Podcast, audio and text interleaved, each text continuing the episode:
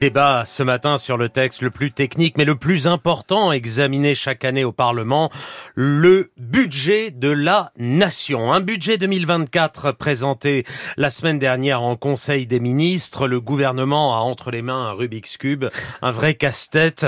Comment désendetter le pays, lutter contre l'inflation, avoir plus de profs, de policiers, de soignants et financer la transition écologique alors que la France n'a jamais été aussi endettée de son histoire. Pour en parler, Philippe Manière, ancien journaliste, aujourd'hui président de la société de conseil Vaesolis Communication, Jean-Claude Mailly, ancien secrétaire général du syndicat Force ouvrière. Bonjour à tous les deux et merci d'être là. Euh, le gouvernement promet 16 milliards d'euros d'économies dans ce budget. On rappelle qu'on est, euh, Nicolas l'a dit, euh, très endetté, 3 000 milliards d'euros, c'est du jamais vu.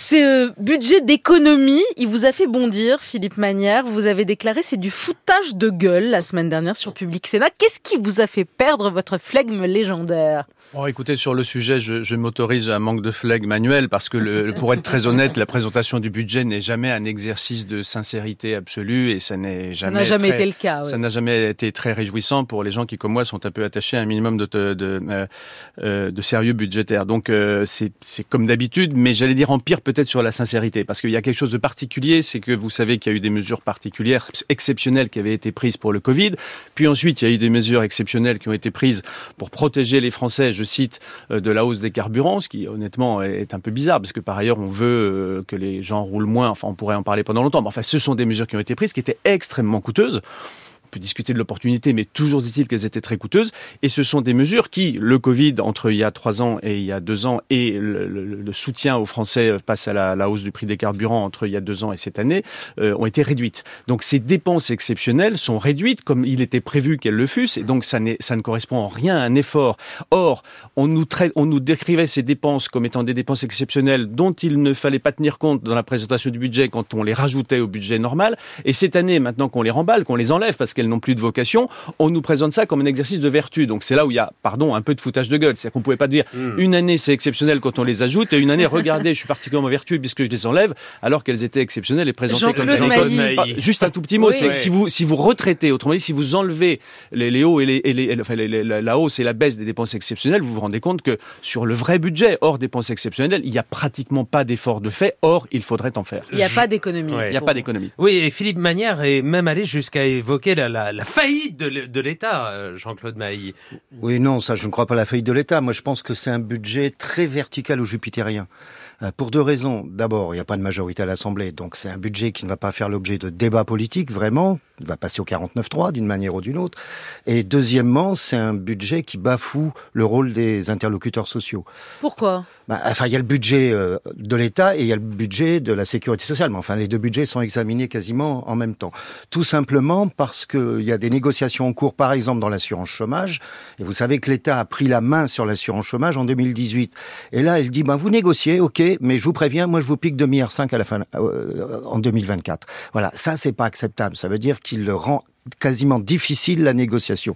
Et il envisage de faire la même chose, mais s'il a, même s'il n'a pas euh, le même pouvoir sur la négociation sur les retraites complémentaires. C'est là, il décide et il faut, tout le monde doit s'aligner. Et d'ailleurs, c'est la première fois que la quasi-totalité des partenaires sociaux, les syndicats et le patronat ont protesté hein, concernant l'UNEDIC en disant attendez, euh, vous nous faites une ponction et on est contre, on est complètement contre. Donc, alors après sur le reste, c'est vrai qu'il y a une réduction euh, des dépenses qui étaient liées à la période la période du Covid. On nous avait annoncé une revue générale des politiques publiques. Bah, c'est peanuts quoi. Hein. On a fait, on fait quelques coups, euh, quelques coups de rabot, mais rien de sérieux. Alors que moi, je ne dis pas que je suis pas affolé par la dette tant que la France est au même niveau pour les taux d'intérêt que l'Allemagne. Maintenant, ça peut ne pas durer.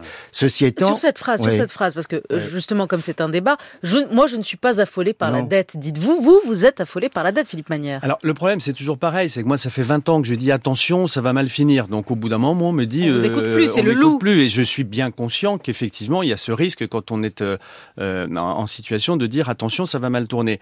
Euh, pour autant, euh, d'un point de vue logique, j'appelle l'attention de ceux qui considèrent que le fait qu'on a eu tort euh, pendant longtemps euh, vous donne tort pour l'avenir. Non, on peut avoir eu tort parce que bah, les conditions d'exploitation ont changé et, puis avoir raison un jour. Ce qu'on ne voit pas assez en France, c'est que entre le moment où ça passe et le moment où ça casse, il y a un instant très bref, généralement imprévisible dans son occurrence, mais qui est spectaculaire. On a vu ça dans beaucoup de pays. Les gens oublient ou ne regardent pas quand on est en France. Mais le Canada a dû faire appel au FMI parce qu'il pouvait pas faire appel, il pouvait pas faire face à, ces, remboursements. Le Royaume-Uni a dû faire appel au FMI.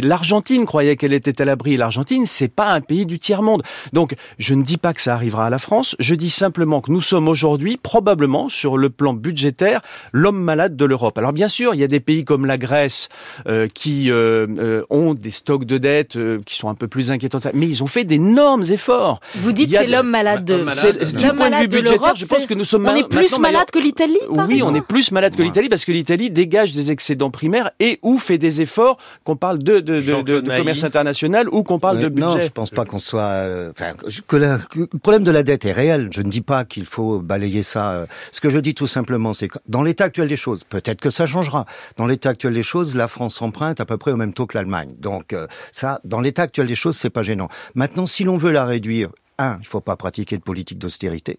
Euh, parce que tout simplement, là, d'ailleurs, il y a un risque en ce moment. Comment voyez... ça, je comprends pas. Si on veut réduire la dette, il faut pas pratiquer de politique d'austérité? Merci pour la question. Non, non, parce que c'est sûr que non, ça paraît pas logique. Non, non, non, non, Si on veut, non, non. Quand je dis une politique d'austérité, il faut plus de croissance, mais la croissance, on la décrète pas. Hein. On l'organise d'une manière, d'une manière ou d'une autre. Non, ce que je veux dire, c'est que l'austérité nous amène obligatoirement à faire chuter la croissance, à faire chuter les recettes. Donc c'est pas ça qui règle le problème de la dette. Par contre, on devrait, au lieu de faire une pseudo-révision des, des, politiques publiques, on devrait s'attaquer aux vrais problèmes. Je vais en citer deux. Euh, L'OCDE, par exemple, estime que la France n'est plus complètement centralisée. Hein, depuis euh, maintenant pas mal d'années. Elle n'est pas non plus complètement décentralisée. Donc euh, les, ça se chevauche entre les responsabilités. L'OCDE a évalué le coût annuel de ces chevauchements à 60 milliards d'euros par an. Est-ce que là-dessus, on, on, travaille ou pas sérieusement. Hein, c'est un exemple. Deuxième exemple. Ça voudrait dire quoi Aller jusqu'au bout? Ça voudrait réduire la fonction publique Non, pas obligatoirement, mais c'est au moins, euh, au moins qu'on sache qui fait quoi et qu'on si on si on décentralise quelque chose, on donne toute la responsabilité à la collectivité. Alors voilà, ça c'est une vraie réflexion à mener, une réflexion sur le plan fiscal. Euh, vous savez, il y a très longtemps, il y a un ministre de l'économie et des finances, c'était Moscovici, qui avait dit qu'il y avait un ras-le-bol fiscal. Ben, c'est toujours un peu le cas. Hein, nonobstant les, les, les, diminutions, parce que les gens n'ont plus le sentiment d'un système fiscal équitable. Hein, et ben après tout ce qui est aide, niche fiscale, etc., faut, faut travailler, faut travailler là-dessus. Il y a 160 milliards. Je dis pas qu'il faut tout supprimer, mais au moins conditionner 160 milliards d'aides aux entreprises, 74 millions d'exonérations de cotisations sociales. Il y a de la marge. Philippe Manière? Oui, alors moi je commencerai pas forcément par ça, parce que comme le sait très bien Jean-Claude Magny, une grande partie de ces aides, elles viennent compenser des obligations qui ont été imposées aux entreprises, à commencer par les 35 heures. Hein, en volume, il y a quand même beaucoup de beaucoup d'aides moi, je veux bien qu'on supprime les 35 heures et qu'on supprime les aides. Mais si on maintient les 35 heures, je crois que c'est plutôt pas le programme de les supprimer. C'est difficile de supprimer les aides qui ont été. Je pas dit supprimer, euh, j'ai dit conditionner. Bah, conditionner à quoi Puisqu'elles sont là pour compenser une charge qu'on a fait peser sur les entreprises. Chaque année, il y en a eu des Mais on est quand même d'accord sur l'essentiel, Jean-Claude Maillet. C'est-à-dire que euh, moi, je pense qu'il y a énormément de dépenses qui est totalement euh, dispensable, et en particulier sur les, les, les recouvrements, les enchevêtrements de compétences. Moi, j'ai beaucoup ri il y a quelques jours. Il y avait sur Twitter David Lisnard qui passait un, un graphique qu'il a reçu de je ne sais quelle administration. David c'est le maire de c'est le maire de Cannes et le président de l'association des, maires de France. on lui avait envoyé un schéma pour lui dire ne vous inquiétez pas, ça peut avoir l'air compliqué de passer aux énergies euh, renouvelables dans votre zone, mais on vous a fait un schéma pour que vous compreniez mieux. Vous allez voir, c'est très simple. Et le truc, je vous assure, on dirait un dessin des Shadok. C'est-à-dire que le schéma que l'administration envoie en disant vous allez voir, c'est beaucoup plus simple que vous imaginez, il est, j'allais dire quelque chose de pas très distingué, incompréhensible. Incompréhensible. Et donc, il y a énormément d'enchevêtrements, il faut clarifier les compétences. Il y a la clause de compétence générale Mmh. qui est complètement dingue. C'est-à-dire qu'en gros, n'importe quel euh, échelon territorial peut s'occuper de ce qu'il veut. Et tout ça, c'est effectivement source d'économie si on le si on le traite. J'appelle quand même votre attention, je peux me mettre Jean-Claude Maïs, sur le fait que si on le fait, comme vous le demandez, il y aura des gens qui n'auront plus d'emploi. Parce que ce qu'on est en train de décrire là, ce sont des redondances d'emplois. Moi, je suis pour supprimer ces emplois inutiles parce que les gens peuvent les utiliser à autre chose. la fonction publique, bah, bien sûr, mais évidemment, puisqu'à partir si vous dites qu'il y a 60 milliards d'économies à faire parce qu'il y a des gens qui font la même chose, c'est qu'il y en a un des deux qui font la même chose. Il y a des emplois inutiles. Il y a des emplois inutiles dans la fonction publique. Vous vous dites, bien sûr. de milliers. Jean-Claude Maillet, vous non, dites je suis pas convaincu de peu ça. la même chose. Quand vous dites les échelons se Non, chevauchent. les gestions, en termes de responsabilité, après on regarde, mais enfin, vous savez, on va traverser euh, dans les années à venir, par exemple, d'une manière générale, une transformation très importante des compétences et des emplois, hein, euh, liée à la transformation écologique, liée à, à l'intelligence artificielle, etc. Là, par exemple, on aurait besoin de mettre de l'argent. Pour le moment, on n'en met pas assez hein, sur euh, la tran- les trans- transformations de compétences, etc., les transitions, comme on dit. Bon, euh, donc, euh, ça ne veut pas dire qu'il y a trop, ça veut dire qu'il faut aussi euh, faire les choses différemment. Euh, il y a, y a quand même, euh, on est le- le politique d'une manière générale est dans un rythme court.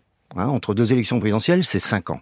Euh, première année, euh, puis là, regardez, en ce moment, on est dans un deuxième quinquennat. Tout le monde sait que, par définition, le président ne se représentera pas, donc il va perdre de l'autorité. Voilà, on est déjà sur, on est déjà sur autre chose. Hein, donc, euh, on prend pas le temps de se poser et de dire voilà, il y a des quelques réformes importantes de fond, mais il faut le temps de les faire. On les fait pas en 15 jours. Et ça, et ça, Manière, vous pas d'accord avec ce que dit Jean-Claude bien, sûr, je suis d'accord. Le problème, c'est qu'in fine, il faut faire des choix. C'est-à-dire que la raison pour laquelle notre budget, le, le déficit galope, parce qu'on parle toujours du budget en le décrivant en pourcentage du PIB. Vous savez, c'est mignon de le décrire en pourcentage du PIB. On dit on n'est pas à 3%, on est à 5%, mais on va venir à 3%, ce qu'on fait jamais. Tous les ans, on le promet à nos partenaires européens et on ne le fait jamais. Et, et, pardon, je signale au passage que la faillite de l'Europe, c'est c'est- de la France, pardon, c'est déjà ça. C'est la faillite de crédibilité de la France. C'est-à-dire que les Allemands, Les- quand La on leur note, propose elle a pas, quelque a pas, elle a pas baissé, baissé. notre triple A. euh, euh, non, mais c'était, comme vous le savez, sur le fil, et on va avoir euh, les Européens qui vont tout tomber dessus dès le 1er janvier parce qu'on est sorti des clous. Et il n'y a pas une question seulement de notation des agences de notation, il y a une question de crédibilité vis-à-vis de nos partenaires européens. Ça fait dix ans qu'on leur dit, non mais regardez, on a une belle trajectoire, on va retourner à 3%. Et quand vous regardez les trajectoires annoncées et celles qui sont effectuées, chaque fois on s'est fichu d'eux. Donc il y, a ce, il y a ce point particulier. Mais pour revenir à ce que disait Jean-Claude Mailly, moi je suis d'accord sur le fait qu'il y a plein de choses qu'on pourrait faire mieux et qu'il y a des dépenses supplémentaires peut-être à faire. Mais gouverner, c'est choisir. Donc, si on veut faire ça, alors il faut trouver ce qu'on ne fait plus. Et le problème de Et la France, c'est qu'on fait toujours plus de choses, mais qu'on ne plie jamais ce qui a perdu sa vocation ou ce Mais dont le tailler rendement. où? Tailler où? Parce que Ah ben alors, tout le monde dit il faut tailler, tailler, tailler, tailler où? Eh ben typiquement, euh, Jean-Claude Mailly a parlé des, des enchevêtrements, des recouvrements de compétences. Ça, c'est, on peut le faire. Mais il y a c'est pas moins de fonctionnaires dans l'école ou à, la santé. on sait bien que dans l'école, dans la police, dans la justice, il y a des besoins, c'est là, incontestable. les Mais fonctionnaires. regardez la masse de fonctionnaires dans des administrations administrantes. Regardez le poids de la décision publique. Regardez. Et alors, pardon, je dis un dernier mot sur ce que dit à très juste titre Jean-Claude Mailly. Moi, je trouve inacceptable que l'État, qui est mauvais gestionnaire, on vient de le dire, fasse les poches des partenaires sociaux qui sont, eux, quand on les laisse faire Ah, leur vous boulot, bons Ah gestionnaires. oui, Mais ouais. attendez, allez siphonner la GIRCARCO, c'est-à-dire les retraites complémentaires, ou aller siphonner l'UNEDIC, ça avait été fait sur l'IRCANTEC il y a quelques années. Non seulement c'est profondément immoral, et moi je trouve que c'est limite euh, illégal, enfin c'est quand même, euh, c'est quand même l'argent des salariés et des entreprises, mais en plus, ça envoie un très mauvais signal. Imagine, imaginez que vous gériez un de ces régimes. Ceux qui gèrent bien, ils, font une cagnotte et après on vient leur piquer. Bah, à l'avenir, vous, Donc je vous fiche mon billet qu'il n'y aura plus personne qui voudra bien gérer. On a un vrai Donc c'est dévastateur. Mais on a un vrai problème, c'est pas nouveau. Hein. Dans notre pays, c'est un problème d'évaluation. On ne pratique pas l'évaluation. Ou alors, quand on fait une évaluation, on arrive à un diagnostic, puis après on fait plus rien, on range dans le tiroir. Donc on sédimente, euh, on sédimente les choses. Et moi, j'ai fait le constat que depuis des années, même avant Macron, hein, pour être clair, depuis euh, des années, l'État en tant que tel, en France, et les Français attendent beaucoup des services publics, attendent beaucoup de l'État. Et l'État en tant que tel a perdu du pouvoir. Il a perdu le pouvoir monétaire, euh, en partie le pouvoir budgétaire. Et qu'est-ce qu'il fait? Ben, il va sur la sphère sociale, il va ailleurs. Hein, il prend la main sur euh, toute une série de choses. Et dernier, un des derniers exemples sur l'évaluation, l'évaluation des ordonnances 2017. Il y a un comité qui a fait son boulot, qui a dit il faut modifier des choses. Qu'est-ce qu'on a fait? Le gouvernement, qu'est-ce qu'il a fait? Il a supprimé le comité. Ouais. Donc sur ça, vous êtes d'accord. Au moins, on a supprimé Juste- les frais du comité. Juste d'un mot, 10 secondes chacun. Euh, quand on cherche de l'argent, il y a toujours la réponse de la gauche qui est de dire on va taper sur les plus riches. Qu'est-ce que vous, comment vous recevez cette proposition? Est-ce qu'elle est juste ou injuste? Ah non, moi je trouve que ça, ça le mérite euh, bien sûr qu'il faut travailler sur ces questions-là, y compris euh, les entreprises qui ont explosé, les grandes, qui ont explosé les profits super cette profits. année, oui, bien sûr. Philippe Philippe Manière Manière Non, moi je pense que vraiment une des rares choses que je mets au crédit du président de la République depuis six ans, c'est la constance dans cette matière. C'est en attirant les investisseurs étrangers et en n'étant pas répulsif par rapport aux investisseurs français. Et ça, ça, ça, ça passe par la fiscalité des entreprises et la fiscalité des ménages, euh, qu'on pourra élargir la base euh, de, de la croissance française. Et donc c'est, ça serait une très grosse bêtise de revenir sur ces- cette évolution. Merci à tous les Non, on n'est pas d'accord là-dessus. On a trouvé enfin un sujet sur lequel on est d'accord. Merci à tous les deux. Jean-Claude Mailly, Philippe Manière.